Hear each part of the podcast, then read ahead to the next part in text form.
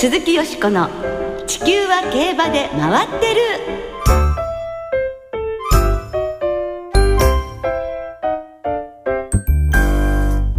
皆様こんばんは鈴木よしこです。お元気でいらっしゃいますか？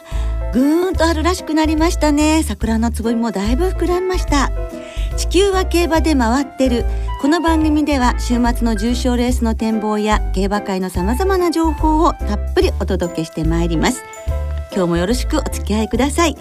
そして今夜ご一緒してくださるのは木和田敦アナウンサーです。どうもこんばんは。よろしくお願いします。よろしくお願いいたします。本当にポカポカ陽気にうんなってきましたけれどもね、はい少しずつですけれども。ねえだまあ桜の開花もねそう遠くはないかもしれませんね。来週ぐらいですかね、うん、早いですよね。そしてですね、はい。28日に行われますドバイ国際競争に出走予定している日本馬7頭が昨日ドバイに無事到着いたしました。はい、えードバイワールドカップに出走予定エピファネイアホッコータルマエえーシーマクラシックのハープスターワンアンドオンリーそして UAE ダービーのゴールデンバローズタップザットディアドムスの7頭以上のメンバーが出走を予定しています。そうですね、まあ今年からドバイワールドカップはダートに戻るということでですね。エピファネイアの適性がどうか、はい。そして北高たる前のリベンジなるか、そしてゴールデンバローズもねチャンスがもしかしてあるんじゃないかなと思ったり非常に楽しみですよね。そうですね。そこで来週は直前情報を番組内でお届けする予定ですので、どうぞご期待ください。そして明日、一足先にオーストラリアの G1 に日本馬3頭が出走いたします。ワールドエースとリアルインパクトが1500メートルのジョージライダーステークスに当選スターダムは 2000m のランベットステークスに出走を予定していますはい。オーストラリアもね、本当今年初めての試みということですから、いい成績が出ればまた来年からね、そうですねまあもう増えるかもしれません。ドバイもオーストラリアも楽しみですが、日本の競馬も今週末は東西で重賞がなんと4レース。はいそして来週はいよいよ G1 高松宮記念です。盛り上がっていきましょう。はい、えーこの後の特集はよしこさんと山本アナウンサーの進行でお送りいたします鈴木よしこの地球は競馬で回ってる。この番組は JRA 日本中央競馬会の提供でお送りします。鈴木よしこの地球は競馬で回ってる。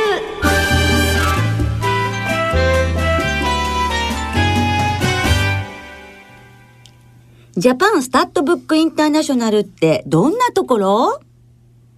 ということで、はい先週に引き続きまして今週も J エアーズジャパンスタッドブックインターナショナルについてお届けしてまいります。先週はジャパンスタッドブックインターナショナルがどんなことをしているのか、えー海外と日本の競馬をつなぐ業務、さらには馬名審査、えーそして引退名馬掲揚展示事業を行っているという話を伺いました。はい、幅広い仕事をね、なはいさってるということで、皆さん驚かれた方もね、いらっしゃるかもしれませんね。えー今週もジャパンスタッドブックインターナショナルの清水京さんにお越しいただきました。お忙しい中2週にわたってどうもありがとうございます。よろしくお願いします。よろしくお願いいたします。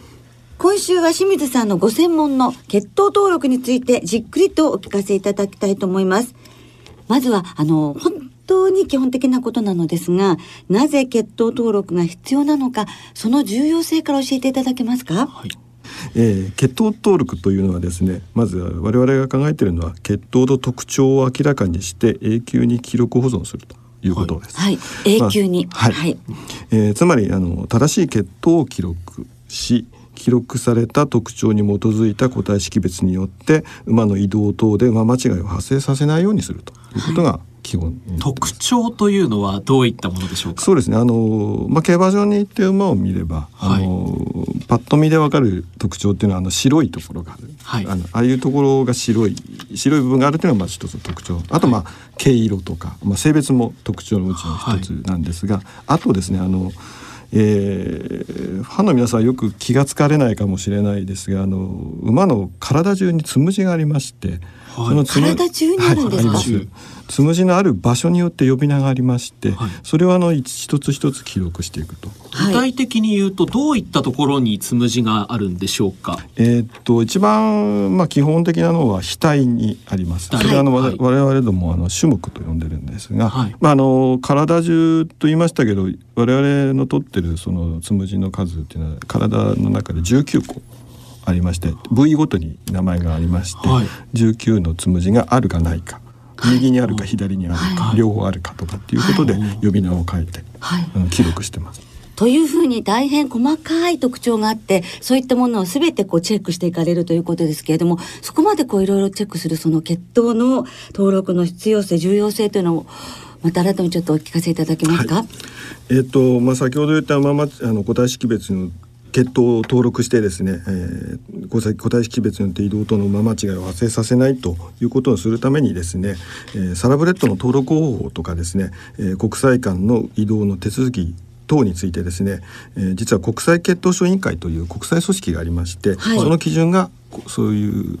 方法が決められてます。で馬がですねサラブレッドとして資格を得るためにはこの国際血統症委員会で承認された国の登録機関に登録されていなければならないというのがあります。はい。で現在世界中で70カ国ほどがほどに承認された国際、えー登録機関がありまして、えええーそんなにあるんですね、世界で出走しているすべてのサラブレッドというのはこれらのどこかの登録機関に必ず登録されております。はあ。で日本ではもちろんあの私どもジャパンスタードブックインターナショナルが、えー承認登録機関になっておりまして、えー日本で生まれた馬は私ども登録を受けなければサラブレッドとして資格をもらもらえないということになってます。まあ従ってですね、えー私どもの登録を受けなければ中央競馬地方競馬にサラブレッドとして出走することはできないというシステムになっております。そうすると海外遠征するときには、まあ、そのしあの日本のその登録があればそのままもう公のものとして認められるとそうですね。いうことですか？あの登録機関同士でですね、はいあの一つのちょっとしたあの輸出証明書という書類をあのやり取りしてまして、あのその例えば日本サンバであれば日本で登録したっていう証明を書類をですね遠征先の所国に送ってこのまあ適切に登録サラブレッドとして登録されてますよという情報を、えええー渡しています。はいじゃ、はい、あの例えば馬産地の種付けの時にあの牧場から馬が出てく時に、その繁殖牝馬にの血統書を持ってきますよね。はいねそれもやはり種付けの時にもそのスタリオンでちゃんとそのお母様に間違いがないとその血統登録書で見て、そして間違いないからじゃあ種付けをしましょうってことになるってことですね。そうですね。あのそれが一番重要な作業ですね。先ほど細かいことをいろいろ教えていただきましたが、その実際に清水さんは馬に触れて先ほどの特徴というのをあの馬体そして特徴検査っていうのを行っていらっしゃるんですか？はい、あのー登録するためにですねあの私も今登録審査員になってますので、はい。あの牧場の方回っているんですが、あのーまあ、日本でサラブレッドとして登録するためにはですねあの私どもの職員の登録審査というのを受けなければならないくなってます。はで、まあ、登録審査はですね、あのー私ども財団の職員が生産牧場を訪れてえー行っています。まあ、審職員の中にはですねあの登録検査を行うために専門的な訓練を受けた登録審査委員っていうのが約20名おります。で、まあ、その20名でですね今大体あの日本で生産されているのが7,000頭弱ぐらいいますので、はいその20名で7,000頭全部見るという作業を単純にやってます350頭ですか？そうねそのくらいは普通に見ますよね。あえー、すごい大変な作業ですね。まあそうですね。あの実際にまあ今だいたい9割5分以上がもう北海道ですので、はいあの北海道の方に出張して、まあ北海道にも事務所があるんですが、北海道の方に出張してですね、あの牧場一軒一軒回って、まあ一日に大体30とか35頭ぐらい見てですね、それをまああの北海道のあの地区ごとにですね、あのか検査してますね。はい。えー先ほど馬の特徴に関するお話をいただきましたけれども、まあ、過去の名馬の中で例えばオルフェーブル、えーそれからシンボリクリスエスといった馬たちですとどんな特徴があるんでしょうか？はい、えー、とじゃあ何も知識なしで、はい。あのオルフェーブとシンボリクリスエスの特徴をずらずらっと言わせていただきます。あ、お願い。しおます。願いします。えーオルフェーブルはですね、はい。えーオス栗毛流星微量白微量花大白種目に笛絡みに上中鎖骨最長白シンボリクリスエスはですね、はい。オス黒影種目性首中。多分呪文のように聞こえると思いまあすがの呪文あるいはお経のように聞く、あの全部漢字なんですよね。はいはい。これがあの私たち登録審査で使っている特徴の用語になってます。はい。まあ、特にあのオルフェーブルについては見た目でも特徴が多いのがわかると思いますので、ええはいあの今言ったように少し長めの内容になっております。はいまああの先ほど私が言った言葉の中でですね顔の白い部分を表しているのが先ほど流星微量白微量花体白という部分でですね、はい足の白い部分を表しているのが左鎖骨最長白という部分になってます。はいでそれ以外の部分はあの先ほど話しさせていただきました体にあるつむじの部場所を表しています。本当にあの今おっしゃっているのを伺っただけで漢字の数っていうか もうそれでオルフェーブルの方が特徴がたくさんあるんだなっていうことはよくわかりましたよね。はいでもこうたくさんの馬をご覧になってらっしゃいますと例えばこのお父さんの子供はこんな特徴があるというようなこともあるんですか？はい、そうですね。あのやはり特徴も遺伝しているのではないかと我々もいろいろとまあ見てて思います。で、まあ派手な特徴を持った種馬の産婦たちはやはり派手な馬が多いですし、まあノーザンテイストとか桜豊とか前のトップガンとかの子供たちは非常に特徴が多かった記憶があります。まあだからおそらくオルフェーブルの産婦もきっと特徴が多くなるのではないかなと思ってますね。はい。で、まあ、先ほどもちょっと説明したんですが、まあ、私たち全て特徴をチェックしなければいけませんので、はい。あの特徴の多い馬というのは時間と手間と神経を非常に使う使えます。ええでなのでまあこれちょっとあのこんなこと言ってあれなんですが、まあ、特徴の少ない馬っていうのは非常にほっとしてしまいます出てくるとですね。あちょっと楽かなと思ってしまいますね。だからあの登録審査員の中ではもうこれはもうあのあんまり外に言うことではないんですけど、シンボリクリジセスっていう種は非常に人気があります。はい、あなるほど。そうすると子供たちも比較的特徴が少ないっていうことなんですね。やはりそれを細かくチェックするっていうことが責任があることですから、それは神経をお使いになりますもんね。マイクロチップ、そちらをちょっと細かく教えていただけますでしょうか？はい、えっ、とマイクロチップはですね、まああのサイズがですね、ええ。っ、と直径2ミリ。ではい。長さが14ミリ、だいたい1センチ4 1センチ半ぐらいですね、14ミリぐらいで、ええ。えっと中にえっと15桁の数字が組み込まれてます。はい。でこれはねあの我々どもがあ打ってるわけではなくて現地のあの獣医さんがあの私どもの、えー登録検査行く前に打ってもらっていて大体あの打つ場所っていうのが左の首のですね、はいたてがみの生え際はい。ははいに、えー埋め込まれております。あ、でもこれだけのこのマイクロチップというのを入れるであれば、そこまで細かい検査が必要なのかなという気もするのですが。そうですねあの実際のところ今マイクロチップ導入したのがだ、えー、1000 2007年ええ。からの産区から導入してるんですが、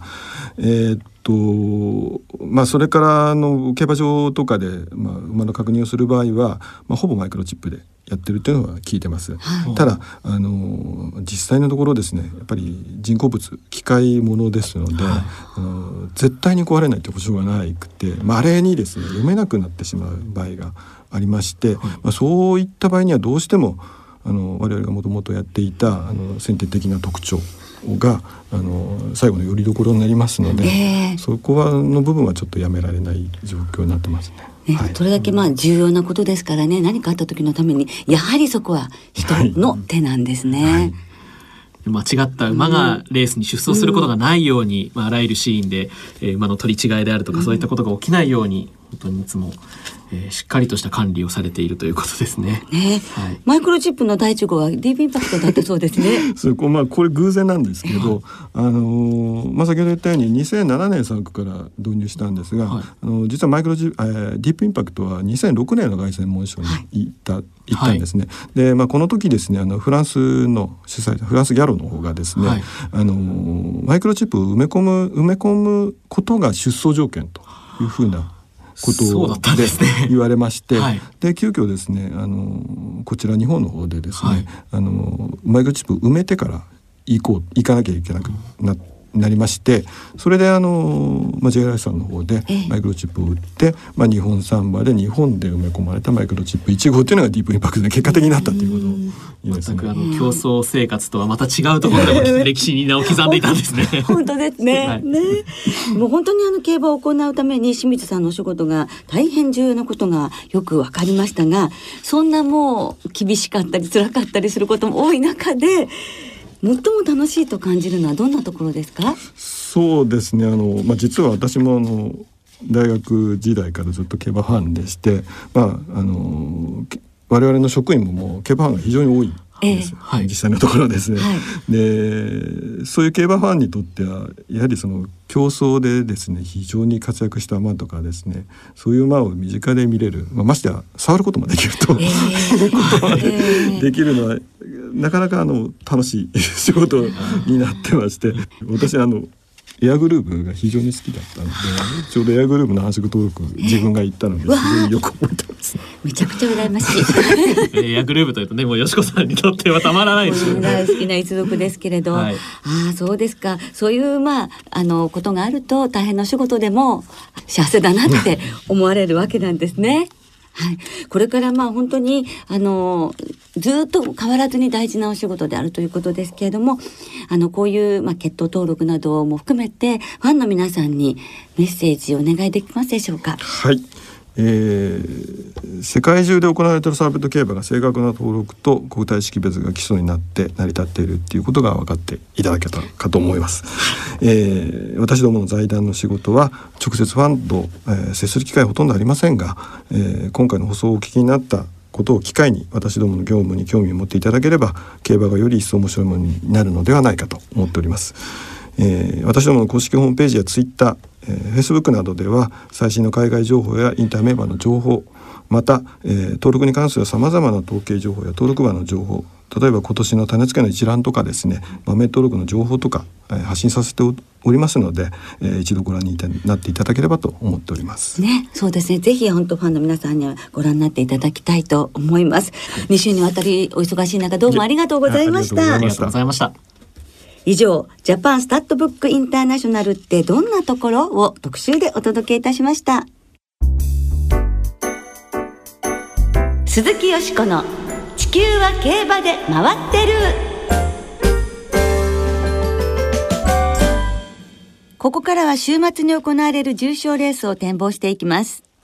その前に、先週の重賞を簡単に振り返りましょう。フィリーズレビューは一番人気のクイーンズリングが直線で大外から一気に伸びて無傷の3連勝。重賞のタイトルを手にしました。体が20キロも減っていて心配されましたけれど、はい、強かったですね。なんか矢のように飛んできましたけど、えー、ミルコ・デムーロ騎手も本当に賢くて乗りやすいと日本語上手になりましたね。え。ー、えー、日本語で絶賛されていました。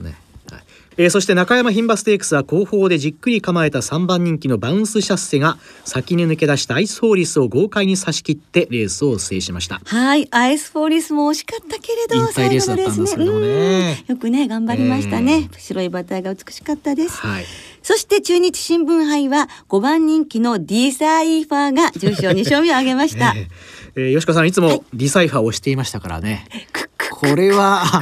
えもう顔見れば表情を見れば、はい、もう本当に嬉しかったですが、ええ、まあ取ったのは単勝のみという本当ですか？相変わらず可愛らしいもっと大きく勝負してたり。いやいやもう下手本当下手だなと思いますよね。馬券ベタです、えー、そして今週末は土曜日に中山でフラワーカップ中京でファルコンステークス。日曜日には中山でスプリングステークス。阪神では阪神大賞典が行われます、はいまずは中山芝の1800メートル皐月賞トライアルの G2 スプリングステークスを展望していきましょう、はい、3着までに皐月賞の優先出走権が与えられます。今年は朝日杯フューチリティステークスの勝ち馬ダノンプラチナ連勝中リアルスティールなど12頭によって争われます、はい、では今週もレースのデータをチェックしていきましょう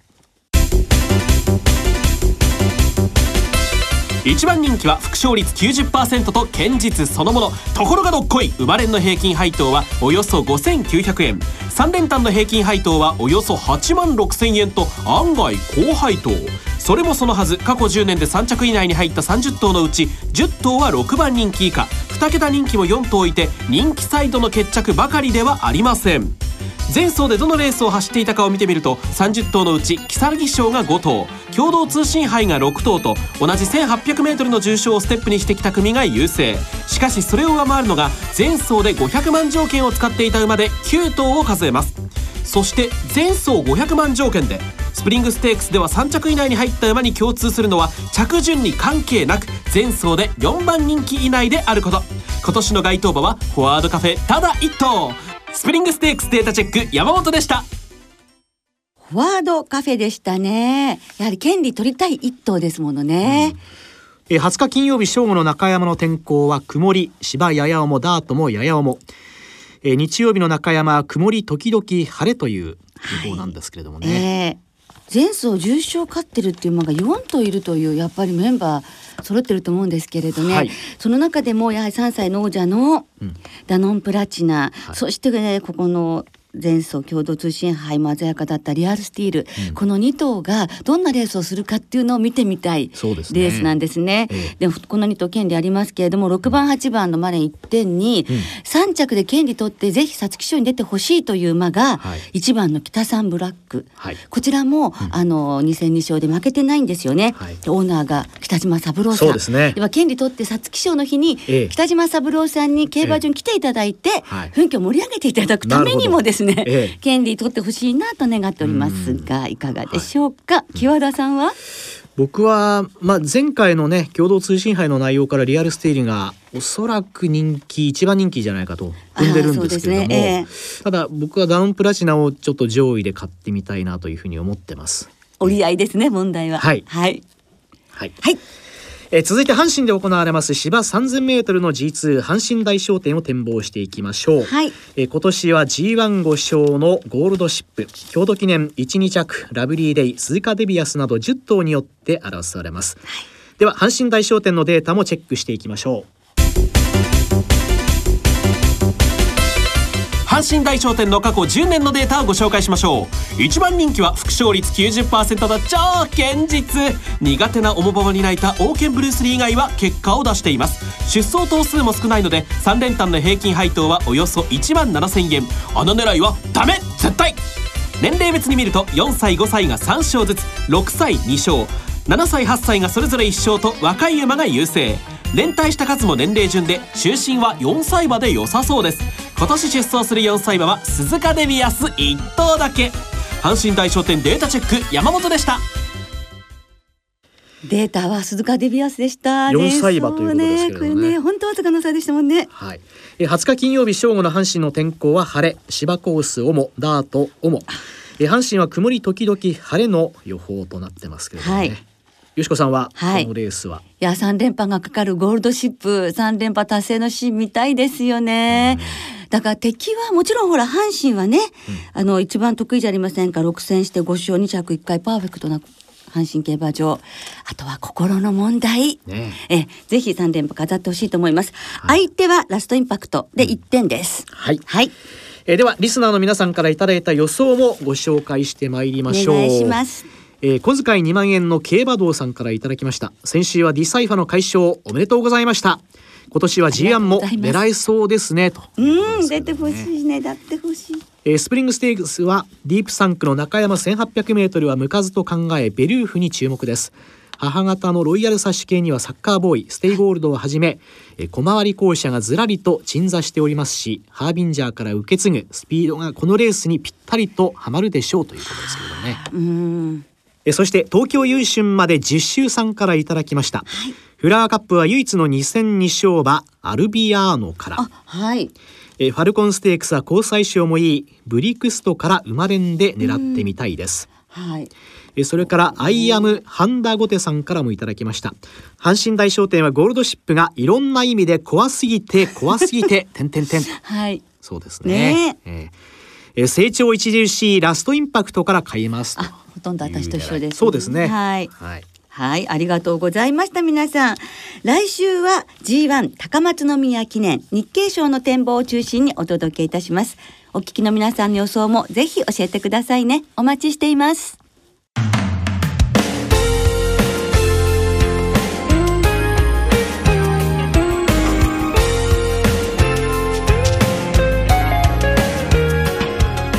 そろそろお別れの時間となりました。今週末は中山阪神そして中京の3つの競馬場での開催です。重賞は予想したレースのほかに土曜日には中山でフラワーカップ。中京ではファルコンステークスが行われます。さらに明日土曜日の阪神では皐月賞トライアルの若葉ステークスが行われます、ええー、注目はもちろんポルト・ドートユなんですがこの1650万持ってるんですけどこのポルト・ドートユでさえも今皐月賞ボーダーラインなんですよ。今年は高いですからね。ですね、えー、ですからスプリングステークスにしてもこの若葉ステークスにしても権利を取るっていうことがすごくね大変意味のあることですね。はいえー、そして日曜日の阪神では1996年の阪神大賞典で名勝負を演じました。成田ブライアン前のトップガンを管理していました大久保正明調教師坂口正弘元調教師のトークショーがお昼休みにセンターステージで行われます。はい歴史に残る名勝負でしたよね。貴重なお話が伺えますね。ぜひ見にいらしてくださいね。では週末の競馬存分にお楽しみください。お相手は鈴木よしこと。木和田敦でした。また来週元気にお耳にかかりましょう。鈴木よしこの地球は競馬で回ってる。この番組は JRA 日本中央競馬会の提供でお送りしました。